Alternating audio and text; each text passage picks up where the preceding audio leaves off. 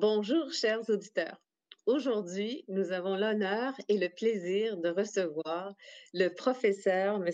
Gérard Baudet, professeur titulaire à la Faculté de l'aménagement, à l'École d'urbanisme et d'architecture de paysage à l'Université de Montréal et il est également co-directeur de l'Observatoire sur la mobilité durable.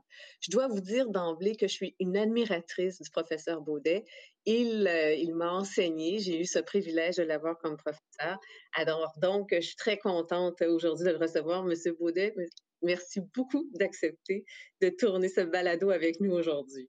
Ça me fait plaisir?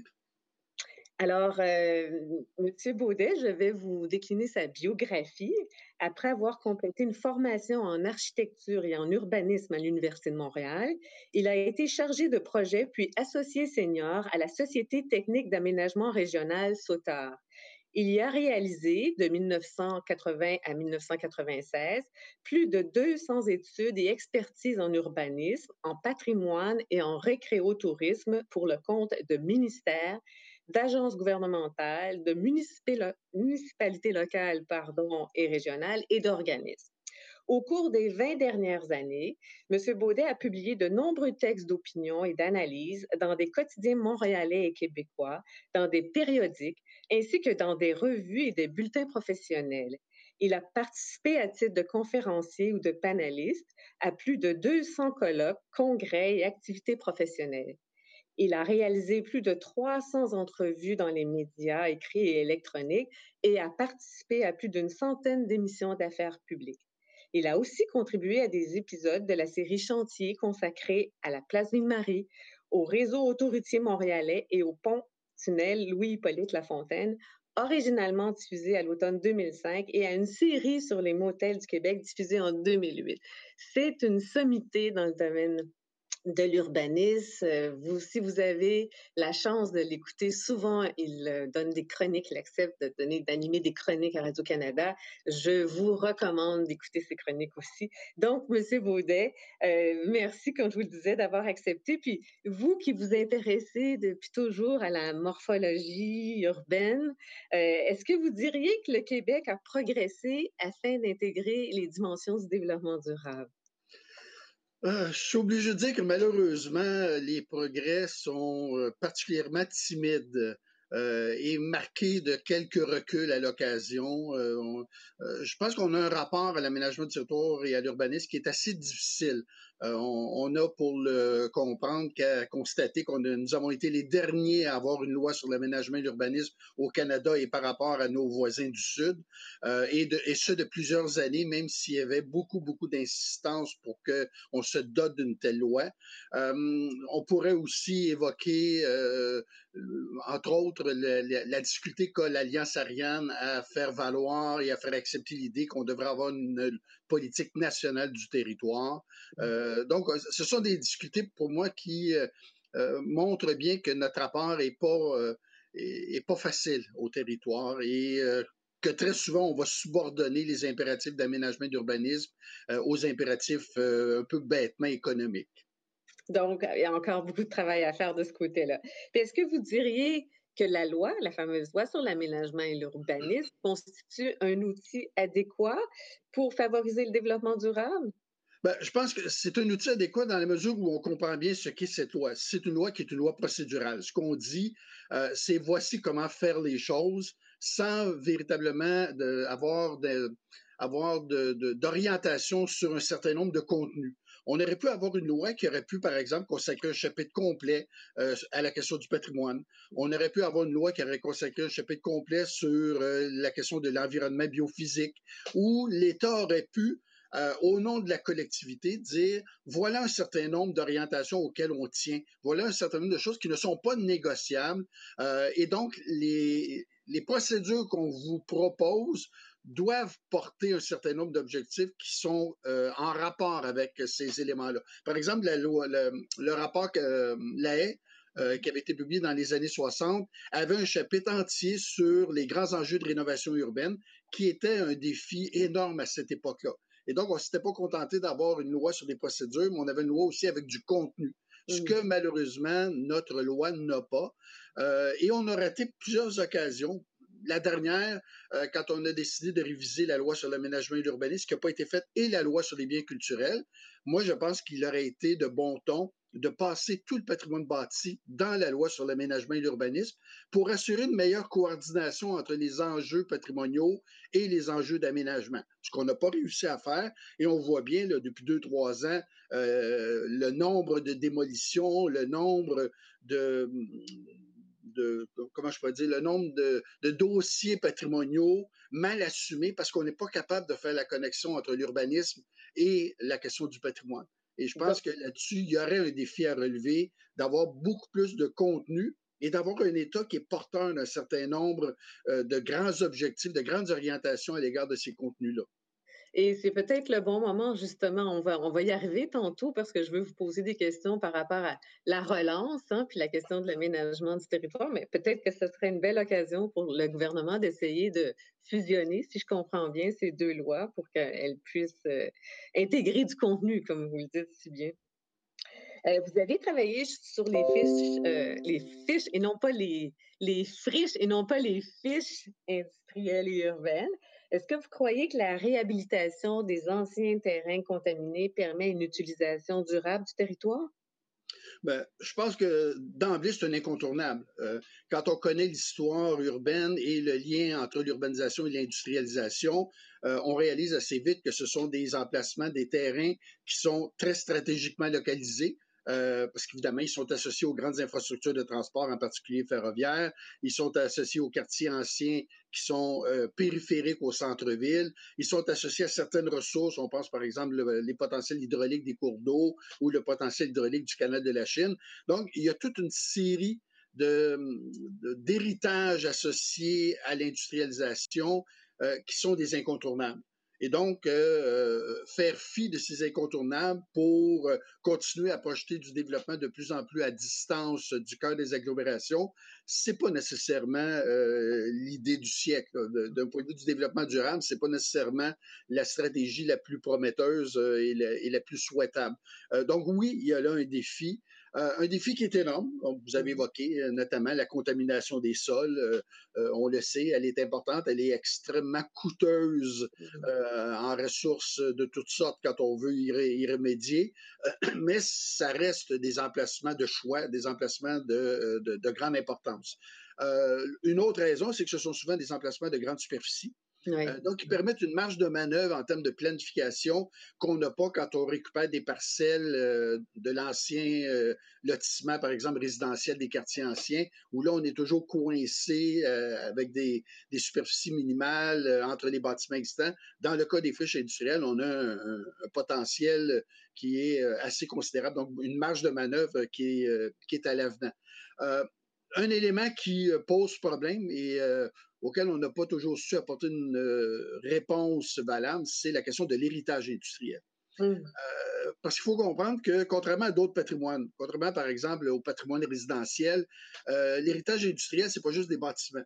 Ce sont des bâtiments, oui, des bâtiments très importants. On l'a vu avec la Loco Shop sur le site Angus, où on a été obligé de la scinder en, en trois et en faire disparaître un tiers parce qu'on n'avait pas d'occupation à la hauteur du potentiel du bâtiment, mais ce sont aussi souvent des équipements techniques euh, qui sont à l'extérieur des bâtiments, qui prolongent l'activité des bâtiments à l'extérieur. Ce sont des infrastructures de transport, euh, des bretelles ferroviaires notamment, et ça, c'est très difficile à prendre en charge, euh, parce qu'évidemment, ça occupe de l'espace, ça occupe de l'espace qu'on aimerait souvent pouvoir occuper autrement.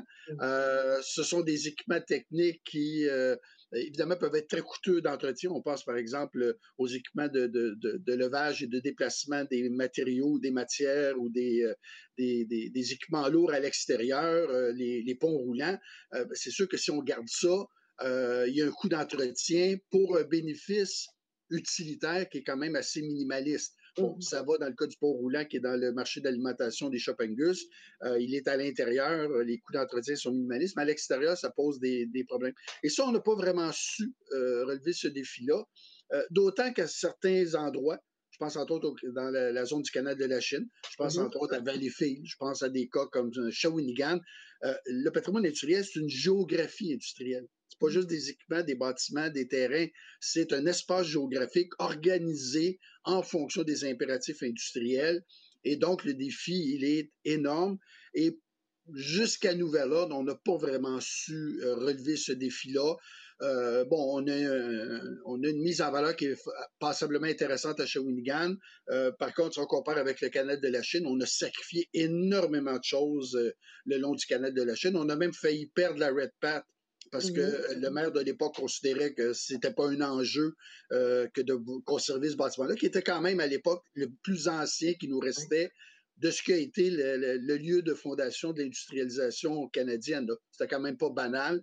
Euh, les éclus Saint-Gabriel, la mise en valeur est toujours pas complétée. Euh, on sait qu'il y a un potentiel archéologique qui est considérable. Euh, donc, on, bon, je pourrais prendre l'exemple de la Montreal Cotton à Valleyfield, où on a détruit les deux tiers d'un des plus importants complexes industriels de, de ce domaine-là au Canada. on en a détruit les deux tiers. Et si on veut comprendre à quel point on n'a pas relever le défi. Il s'agit d'aller à Lowell, par exemple, au Massachusetts, euh, pour voir là une réalisation absolument euh, exemplaire ah euh, en matière de patrimoine industriel. C'était gigantesque et on a réussi, malgré tout, à faire de ce patrimoine le levier de la redynamisation de cette banlieue lointaine de Boston, euh, qui aujourd'hui euh, fonctionne très, très bien. Et c'est vraiment là, euh, extraordinaire ce qu'on a réussi à faire avec le patrimoine industriel. quand on se compare à ça, évidemment, on réalise qu'on on a peut-être raté quelques occasions au Québec, mais ça reste un, défi important. Et ça reste un défi d'autant plus important que là, ce qu'on voit émerger, c'est pas le patrimoine de la première et deuxième révolution industrielle, c'est le patrimoine de, patrimoine avec des guillemets, euh, mais c'est le défi de la réappropriation des espaces industriels d'après-guerre. Euh, hmm. Le meilleur exemple, c'est ce qui se passe à Ville-Mont-Royal avec le projet Royal Mount. Ah oui, euh, c'est le plus ancien parc industriel d'après-guerre dans la région métropolitaine de Montréal, tout à fait caractéristique de ce qui va se faire, ce qui se faisait déjà d'ailleurs aux États-Unis depuis quelques décennies. Et là, on voit bien que cet environnement industriel est un peu désuet. Euh, il y a des, des, des, entreprises qui préfèrent se relocaliser ailleurs, il y a des modernisations, il y a des manières de produire euh, qui, sont, qui sont différentes. Et là, ces terrains-là commencent à émerger comme potentiel. Et ce qu'on voit, malheureusement, euh, c'est qu'on n'a pas appris les leçons du défi de la première récupération des espaces industriels et euh, on a une, planification métropolitaine totalement euh, déficiente dans ce cas-là, où encore une fois, ce sont des promoteurs qui décident qu'est-ce qui est le mieux pour l'ensemble de la collectivité, en essayant surtout de refiler à la collectivité une partie des coûts considérables euh, qui plomberaient le projet si le promoteur assumait ces coûts-là lui-même. Assurément, vous avez raison. on a beaucoup parlé, alors c'est très intéressant ce que vous dites parce que on a des entreprises hein, avec des patrimoines industriels, puis il y a beaucoup de nos entreprises qui datent euh, du début du siècle précédent. Alors, ça va être intéressant de suivre pour savoir comment ces sites-là un jour seront récupérés. Et je pense que nos élus devraient s'inspirer, comme vous le dites, de ce qui s'est fait euh, dans la région de Boston. Et, et aussi ce qui s'est fait à Hydro-Québec parce qu'Hydro-Québec euh, a fait un inventaire systématique de son patrimoine, a adopté une politique du patrimoine. C'est pas parfait. La modernisation des centrales, quand on est passé des systèmes mécaniques à des systèmes électroniques, a eu un coût. On a perdu un certain nombre de choses.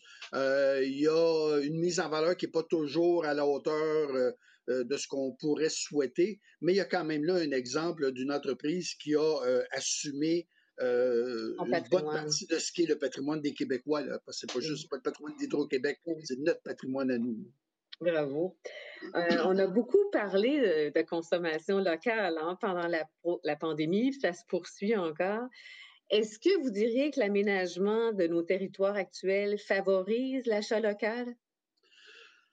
Quand on voit les difficultés auxquelles sont confrontés nos artères commerciales dans les petites villes, dans les villages, dans les quartiers des plus grandes, des plus grandes villes et de la métropole, je pense pas qu'on ait favorisé l'achat local au cours des dernières décennies. Euh, quand on voit des, des expériences comme celle du 10-30, quand on voit un projet comme celui du Royal Mount, dont l'aire de chalandise euh, est de plusieurs dizaines de kilomètres euh, euh, tout simplement parce que la taille de ces équipements-là requiert qu'on balaie des territoires gigantesques pour avoir la masse de consommateurs requise. Et quand on sait que tous ces gens-là, à 90 et beaucoup plus pour ça vont nécessairement se déplacer en voiture, euh, je pense pas qu'on ait relevé convenablement le défi de l'achat local. Euh, évidemment, il y a des types d'équipements. Euh, on peut prendre l'exemple d'IKEA.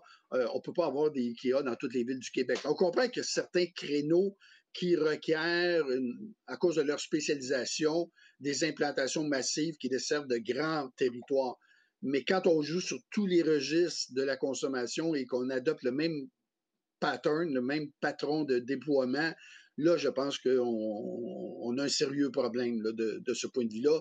Et ça, continue. Euh, on continue à implanter des équipements commerciaux qui euh, ne jurent que par euh, une fréquentation en mode autoroutier, en mode automobile.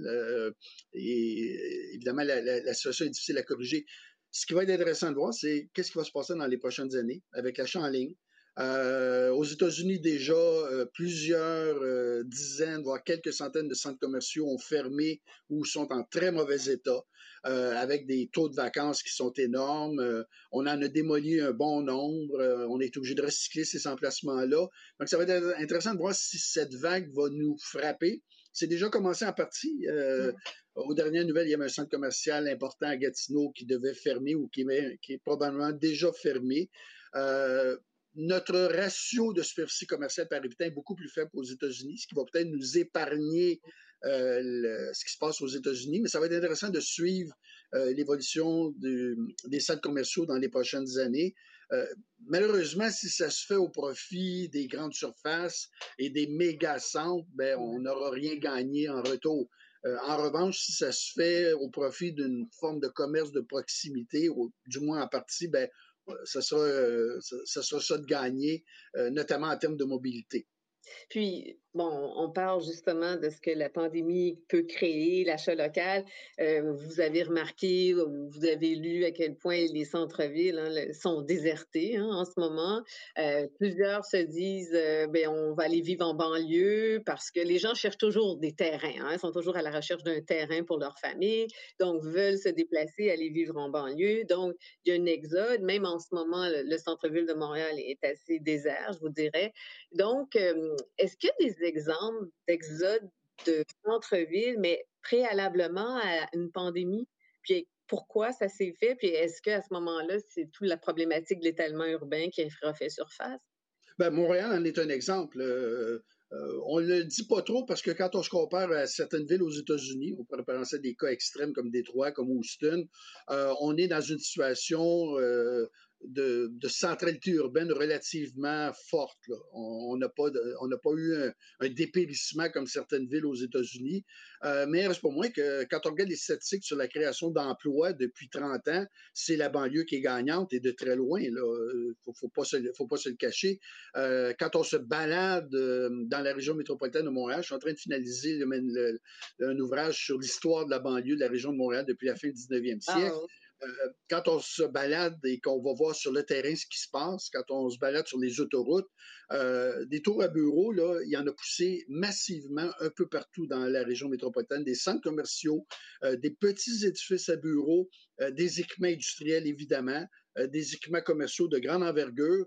Et donc, il y a eu un desserrement très significatif de l'activité commerciale, industrielle au cours des dernières années le centre-ville n'en avait pas trop pâti jusqu'à maintenant, surtout quand on adopte une position qui est souvent celle des Montréalais, c'est-à-dire de dire euh, Ouais, mais ce qui se passe à Terrebonne, près de Repentigny, il n'y a rien là. Euh, ce qui se passe à Saint-Eustache, il n'y a rien là. Ce qui se passe à Boucherville, il n'y a rien là. Moi, ma réponse est toujours de dire Non, arrêtez de vous comparer un à un. C'est le centre-ville de Montréal qu'on contre ou en rapport avec l'ensemble des centralités émergentes euh, dans l'ensemble de la région métropolitaine de Montréal. Et là, le portrait change complètement quand on adopte cette, position-là. Euh, je pourrais prendre un autre exemple. C'est sûr que comparer la, place des Arts euh, avec la salle de spectacle qui a été aménagée dans l'ancien temple protestant de Saint-Eustache, il n'y a pas grand crainte à y avoir pour la place des Arts. Mais quand on compare la place des arts avec tous les équipements culturels de très haut niveau qui ont été construits au cours des 20 dernières années, Là, on réalise que la concurrence de la banlieue, elle est extrêmement forte et que les banlieusards ont beaucoup de bonnes raisons de ne plus venir à Montréal, sauf rare exception pour des activités qui ne peuvent pas entrer dans un théâtre de banlieue et donc on a besoin du Centre Bell à l'occasion. Mais même là, euh, Laval a dorénavant son amphithéâtre de grande envergure.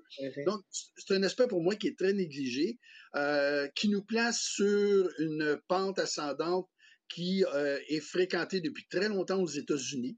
Euh, jusqu'à nouvel ordre, on, on s'était, euh, on était resté un peu à la marge de cette tendance-là. Mais quand on regarde les 20, 25, 30 dernières années, on réalise qu'on a emprunté cette voie-là et mmh. on continue à l'emprunter. Et c'est d'autant plus préoccupant que quand on regarde plusieurs de ces activités-là, notamment les activités industrielles et les activités commerciales des grands équipements, tout ça est localisé sur euh, le réseau autoroutier, complètement mm-hmm. à l'écart du réseau des infrastructures de transport collectif lourd. Euh, et donc, ça veut dire qu'on peut pas, ou on ne peut que très difficilement desservir ces territoires-là avec un transport euh, collectif mm. suffisamment de bonne tenue pour que les gens l'utilisent. Euh, et donc, euh, ça plombe notamment complètement la stratégie TOD de la communauté métropolitaine, parce qu'on on a beau avoir un train à distance de marche de sa résidence, si le train ne va pas là où on travaille, on ne le prendra pas, le train. Il y a une espèce de raccourci qui a été pris par la communauté métropolitaine euh, dans le diagnostic qui fait qu'on n'a pas lu le territoire convenablement et donc on a un objectif qui pour moi est très, très, très difficilement atteignable parce qu'on n'a pas eu de stratégie de planification, non pas de l'activité économique, mais de la distribution de l'activité économique dans l'espace. On a laissé, le Royal Mount, c'est un très bel exemple, hum. un des espaces les plus difficiles à euh, réapproprier en plein cœur d'une aire métropolitaine de 4 millions d'habitants. On n'a même pas été foutu de penser convenablement les grands défis auxquels on, serait confronté quand viendrait le temps de réapproprier cet espace-là. Euh, et donc, pour moi, il y, a eu un, un glissement au cours des dernières décennies euh, auquel on n'a pas été suffisamment attentif. Et euh, ce manque d'attention, il a un coût euh, collectif qui, pour moi, est considérable qui va faire en sorte que nos centres-villes vont devoir être utilisés autrement. Là. On, on, devra, on devra, on n'est pas devin, mais euh, quel espace, qu'est-ce que deviendront ces espaces, ces centres-villes? Oui, et il faudra voir ce qui va arriver avec le télétravail, parce que bon, le télétravail a beaucoup, beaucoup de vertus selon ses grands défenseurs, comme euh, l'éducation à distance a beaucoup de vertus. Euh, moi-même et beaucoup de mes collègues avons découvert que c'est loin d'être aussi souhaitable que certains chantres euh, de, du numérique essaient de nous faire croire. Euh, le télétravail, ça va peut-être être la même chose. Les gens sont très ambigus déjà. beaucoup de gens disent les discussions de corridor, les discussions autour de la machine à café, ça nous manque. Il y a même des entreprises qui réalisent que ça leur manque à elles aussi parce qu'il y, a, il y a un potentiel euh, comment je pourrais dire, de, d'animation des pôles de travailleurs dans ces lieux-là qu'on n'aura jamais avec du télétravail, qu'on n'aura jamais avec Zoom et autres euh, bidules du genre. Et donc, ça sera peut-être pas aussi massif qu'on le souhaite, même si certains employeurs euh, pensent y, trouver des bénéfices. Donc, il va falloir être prudent par rapport à cette, à cette évolution-là. Je pense que ça va prendre quelques années avant qu'on puisse avoir un diagnostic euh, euh, recevable sur euh, quel est l'avenir du télétravail et quel est l'impact du télétravail, notamment sur les édifices à bureaux dans les centres-villes. Et la pandémie, certains ont prétendu que c'est la densité urbaine qui a fait que Montréal a été l'épicentre. Est-ce que vous êtes d'accord avec ce genre de prétention? Bon, d'abord, il faut voir qu'il y a eu de sérieux problèmes à Laval. Euh, il y a eu de sérieux problèmes à Joliette aussi. Euh, bon, la densité, c'est clair qu'elle peut jouer un rôle. On le sait, dans toutes les épidémies de l'histoire, euh, les villes ont toujours euh, écopé davantage que les campagnes. C'est certain, euh, parce que la proximité, c'est pas tant la densité que la proximité et les comportements associés à la proximité qui nous rendent vulnérables.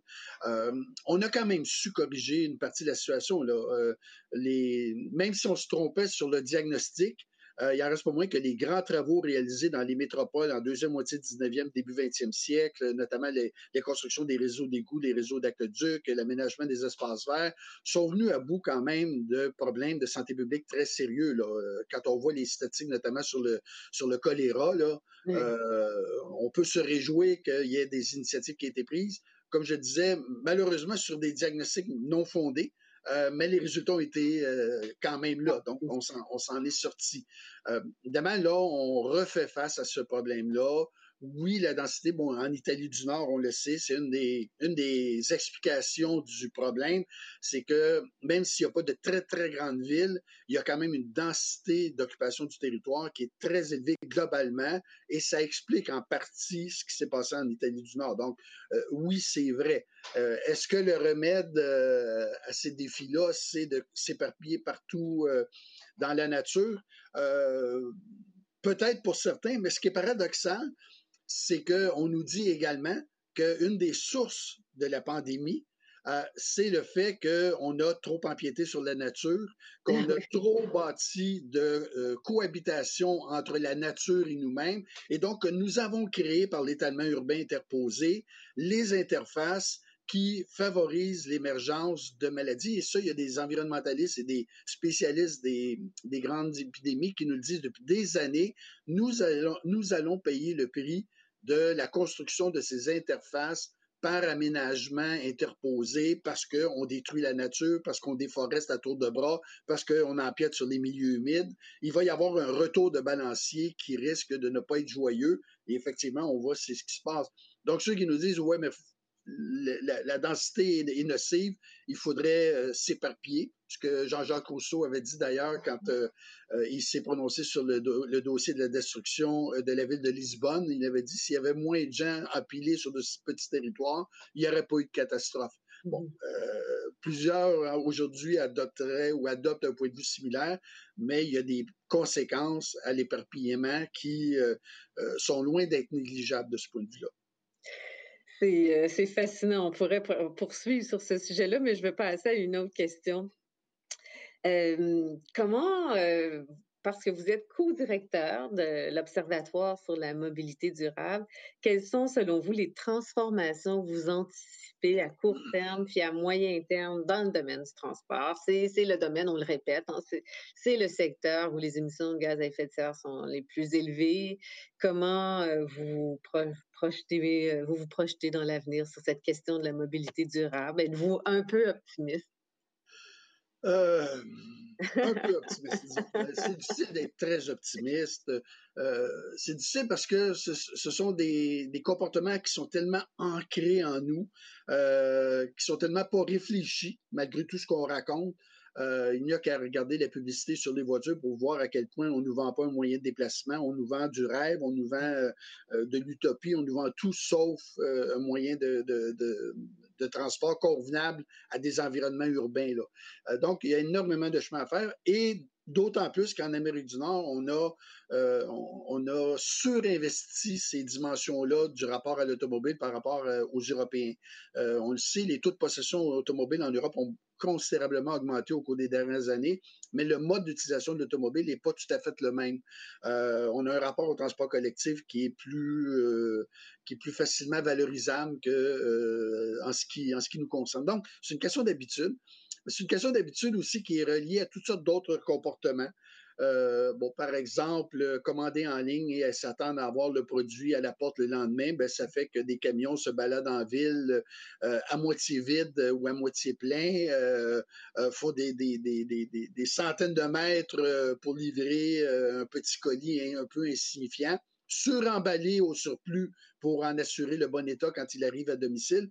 Donc, quand on refait la chaîne de ces comportements, on réalise à quel point, effectivement, il y a quelque chose qui n'est pas, quelque chose qui pas intelligent dans tout ça. Vraiment, on a beau nous parler d'intelligence artificielle, il y a des domaines où euh, nous ne sommes pas intelligents d'entrée de jeu et l'intelligence artificielle ne sera pas plus intelligente que nous parce que nous allons. C'est nous qui la concevons.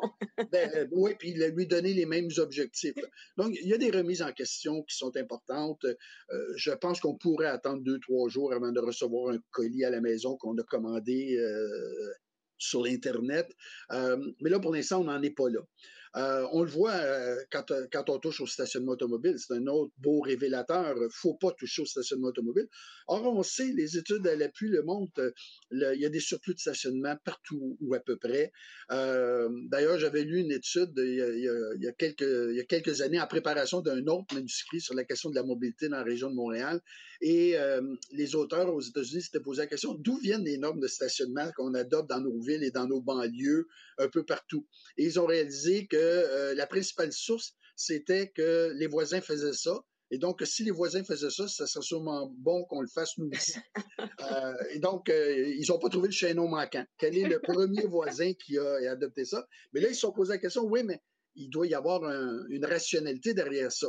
Et ils ont réalisé que la rationalité, c'était, entre autres, des études réalisées par des ingénieurs qui s'étaient rendus en banlieue et qui avaient fait des observations en banlieue, dans un contexte où il n'y avait pas de transport collectif, dans un contexte où on n'avait jamais pensé qu'il pouvait y avoir de la synergie dans l'utilisation des espaces de stationnement, que des commerces qui n'opèrent pas en pointe au même moment pourraient très bien partager les mêmes cases, ce qui fait qu'on exigeait de tout le monde un nombre de cases qui était nettement euh, supérieur.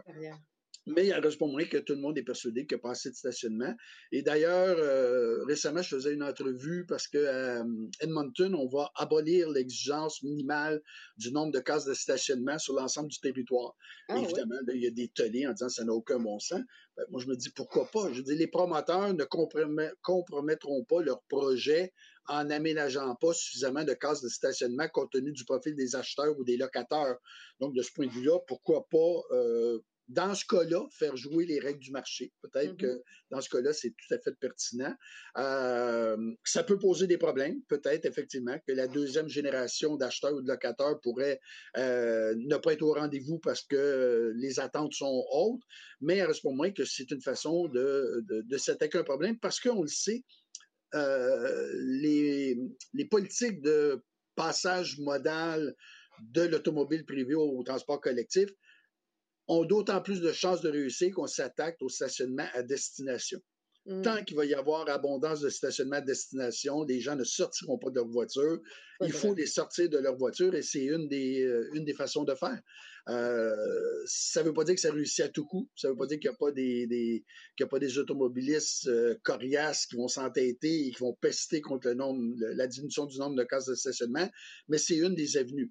L'autre avenue, ben, c'est ce que j'ai évoqué tantôt, puis malheureusement, on a raté le bateau. Là, il est un peu temps pour réagir. C'est le fait d'avoir laissé l'activité industrielle et commerciale s'installer au gré des promoteurs totalement éparpillé, essentiellement en mode autoroutier. On a complètement plombé le potentiel de développement du transport collectif en faisant ça. On a beau me dire, oui, mais dans le parc industriel de Saint-Laurent, il y a, dans le pôle industriel de Saint-Laurent, il y a une station REM. D'abord, ce n'est pas un pôle industriel, c'est un territoire qui est plus vaste que la plupart des municipalités de la région métropolitaine de Montréal. Euh, il va y avoir une station euh, REM à cet endroit-là. Je ne vois pas comment on pourrait, sur cette base-là, euh, s'attendre à ce qu'il y ait un report massif de déplacement de l'automobile vers le transport collectif. Le territoire est à très basse densité avec probablement des heures de travail qui sont très, très diversifiées. Euh, les distances euh, de marche par rapport à la station ne desservent qu'une très, très faible proportion de l'emploi. Euh, et on sait qu'en transport collectif, chaque correspondance est un, désincitatif à la fréquentation du mmh. transport collectif. Donc, quand on aligne ces planètes-là, on est mal parti. Puis, mais est-ce que, parce que vous parlez de, des parcs industriels, patrimoine industriel, il me semble qu'une des raisons, c'était parce que justement, les municipalités ou même les entreprises étaient soucieuses de toute cette question des troubles de voisinage en disant si on, est trop près du centre, ben, on va avoir des plaintes de nuisance. Donc, il faut se mettre en retrait, c'est une chose. Et aussi, ben, l'accès aux bretelles euh, de sortie, si on peut dire, là, aux autoroutes pour, euh, pour les entreprises, que, la marchandise puisse sortir rapidement, c'était aussi un objectif. Mais vous dites, euh, est-ce que vous pensez que ça peut effectivement être un élément qui justifie ça? Qui ben, justifie qu'on se soit installé un peu en retrait des centres? Ben, c'est une transformation d'abord qui est beaucoup plus ancienne qu'on le comprend en règle générale. Euh, une des premières délocalisations de ce type-là, ça s'est produit aux États-Unis en banlieue de Détroit, c'est Ford qui avait une commande de produire du matériel militaire et qui avait décidé de s'installer à la campagne parce que Ford avait un rapport très, très difficile avec la ville. Il faisait partie de ces élites aux États-Unis qui rejettent la ville, qui rejettent la densité. Il avait même euh, créé des sous-pôles pour euh, déployer une partie de la production dans des petits équipements associés à des villages. Ça n'a pas fonctionné, la logistique était trop coûteuse, mais il y avait un rapport à la ville qui expliquait ça. Donc, les justifications technologiques, bon, les chaînes de montage, le camionnage, les justifications de type il ne faut pas trop nuire à l'environnement, oui, ça a joué, mais il y a des aspects qui sont carrément idéologiques dans le, rapport au territoire qui expliquent la déconcentration industrielle telle qu'elle s'est vécue aux États-Unis dès le début du 20e siècle. On parle de, commandes qui avaient été passées à Ford, je pense, en 1917. Mm-hmm. Donc, c'est ancien. Nous avons vécu ça après la Deuxième Guerre mondiale mais les racines sont beaucoup plus profondes. Donc, oui, il y a des aspects de euh, rationalité euh, logistique, mais il y a d'autres aspects qui sont de l'ordre de l'idéologie, au même titre que le développement pavillonnaire par rapport aux villes denses. Euh, on n'est pas dans une rationalité pure et simple, on est dans quelque chose qui est beaucoup plus complexe. Maintenant, est-ce que, est-ce que les besoins des entreprises euh, qui justifierait une délocalisation à l'extérieur des quartiers centraux, notamment parce que les chaînes de montage sont passées de la verticale à l'horizontale. On avait besoin de grandes superficies, un étage seulement. Euh, euh, est-ce que ça devait se faire selon les modes qu'on a privilégiés? Est-ce que ça devait se faire en excluant complètement le rapport au ferroviaire? Est-ce que c'était justifié d'abandonner systématiquement le transport des marchandises en mode ferroviaire? Là, il y a des questions auxquelles on pourrait apporter des réponses et qui nous permettraient de comprendre pourquoi on est si dépendant du mode routier maintenant. Euh, je pense qu'il y a des occasions qu'on a ratées de faire les choses autrement, même si c'était peut, peut-être inévitable qu'il y ait une délocalisation et un passage des lieux de production, par exemple, de la verticale vers l'horizontale. Euh, mmh. il y a quand même des aspects qui auraient pu être traités autrement. Est-ce que les urbanistes hein, que, vous formez hein, à, l'université, est-ce que vous pensez qu'ils peuvent contribuer à la lutte contre les changements climatiques? Je pense qu'on a tous euh, quelque chose à, apporter contre les changements climatiques. Euh, ce qui est intéressant depuis un certain nombre d'années, c'est qu'on a redécouvert ce qu'on avait euh, exploré en deuxième moitié du 19e siècle en particulier, c'est l'importance des causes environnementales des problèmes de toutes sortes auxquels on est confronté, et notamment des problèmes de santé publique. Euh, la médecine était à peu près impuissante face aux grandes épidémies et à d'autres maladies du type tuberculose euh, avant le début du 20e siècle. Et donc, les mesures d'assainissement de la ville, euh, la construction des grandes infrastructures, la canalisation des cours d'eau pollués, l'aménagement des espaces verts, avaient été une réponse très appropriée qui avait permis de faire des gains en matière de santé publique très significatifs. Les avancées spectaculaires de la médecine à côté du début du 20e siècle ont permis aux médecins de dire, bon, mais maintenant, les urbanistes, les aménagistes, les ingénieurs civils, vous avez fait ce que vous aviez à faire, maintenant on prend le relais, on n'a plus besoin de vous. Et on a complètement balayé du revers de la main dans, dans le domaine de la santé publique les causes environnementales. Or, les gens en santé publique redécouvrent depuis deux, trois décennies euh, l'importance des données environnementales sur la santé. On sait, par exemple, quand on regarde l'espérance de vie dans certains quartiers montréalais, quand on compare entre les quartiers les plus vulnérables et les quartiers les plus, euh, euh, les plus chics, il y a des écarts considérables qui ont même recommencé à s'accroître au cours des dernières années. Et donc, on renoue avec cette question-là. Évidemment, si on renoue avec les questions environnementales, on va renouer avec les apports des urbanistes, des architectes paysagistes, des architectes, des ingénieurs civils, par définition. Et donc, je pense qu'il y a là un, beau défi à relever pour, euh, pour les gens. Évidemment, il y a aussi d'autres créneaux. On pense entre autres à l'économie circulaire. on pense euh, entre autres justement à l'impératif du transport durable, euh, du, transport éco-responsable. ce sont des, des, créneaux qui sont investis par les générations montantes en urbanisme. et la redécouverte des déterminants environnementaux, je pense que c'est une bonne nouvelle de ce point de vue-là parce que c'est une justification de plus euh, pour euh, faire les choses autrement.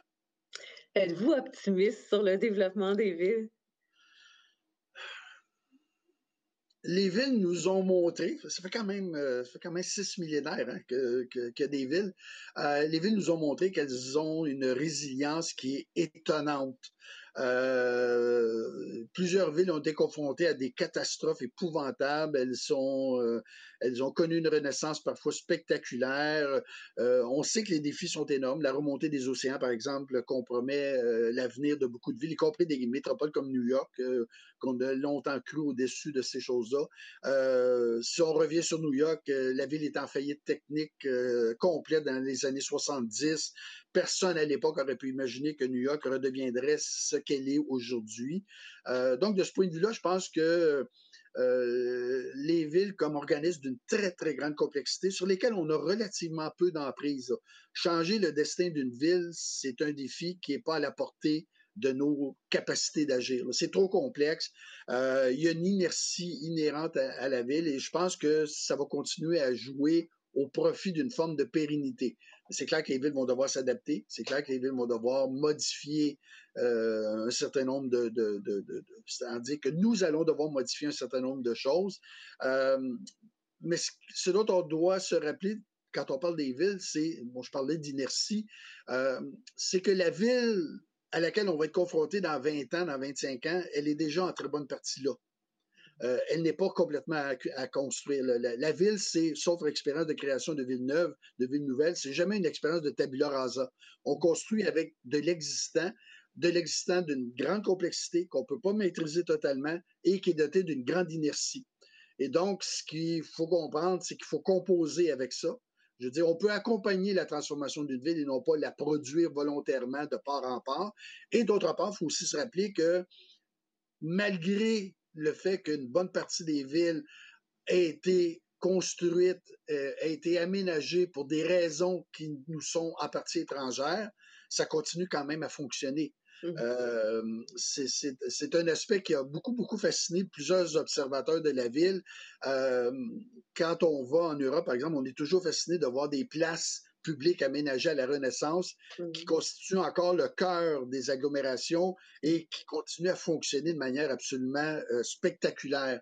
Et ça, c'est une, une, donnée euh, avec laquelle on, il faut composer, il faut apprendre à composer. L'autre aspect, c'est que la transformation des villes, dans bien des cas, c'est pas tant la transformation de la ville que la transformation de nos comportements en ville. Oui, beaucoup. Et, là, il y a aussi un grand défi. On peut bien réaménager ou croire, comme beaucoup d'urbanistes, d'architectes croient, que les, les, formes engendrent des comportements. Il en reste pas moins que le contraire est souvent euh, plus vrai. C'est-à-dire qu'il faut adapter nos comportements euh, pour que des choses puissent changer, même si les cadres physiques ne changent pas nécessairement ou ne changent qu'accessoirement.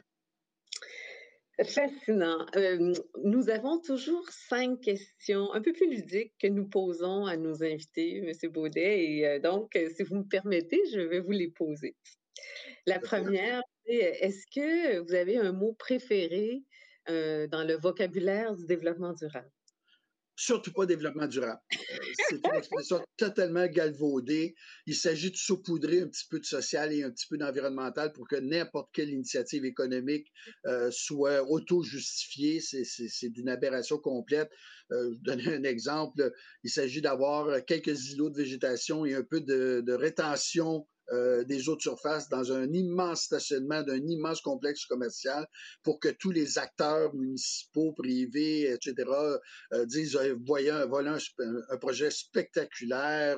c'est ça du développement durable. On prolonge des autoroutes et c'est du développement durable. On fait des troisième liens autoroutiers, c'est du développement durable. Donc, surtout pas. L'éco-responsabilité m'apparaît un terme plus adéquat, notamment parce que le mot responsabilité, il faut savoir se responsabiliser et euh, le terme éco peut euh, avoir un intérêt si on en prend l'acceptation la plus globale. Euh, donc, les écosystèmes dont nous sommes, et donc nous devons être responsables à l'égard de l'ensemble des composantes des écosystèmes qui sont des systèmes en équilibre instable, mais également fragiles. Et pour moi, l'éco-responsabilité est beaucoup plus intéressante euh, le développement durable, c'est comme les certifications. Les certifications, c'est un business. Euh, on le sait, hein, en matière de business, les clients ont toujours raison. Donc, les certifications valent ce qu'elles valent dans un contexte où le client a toujours raison. Oui, dans la mesure où il arrive à, atteindre un, objectif. Hein. Euh, Est-ce qu'il y a une personne que vous admirez dans le domaine de l'éco-responsabilité, tiens? Pour ne pas ben, utiliser l'expression développement durable.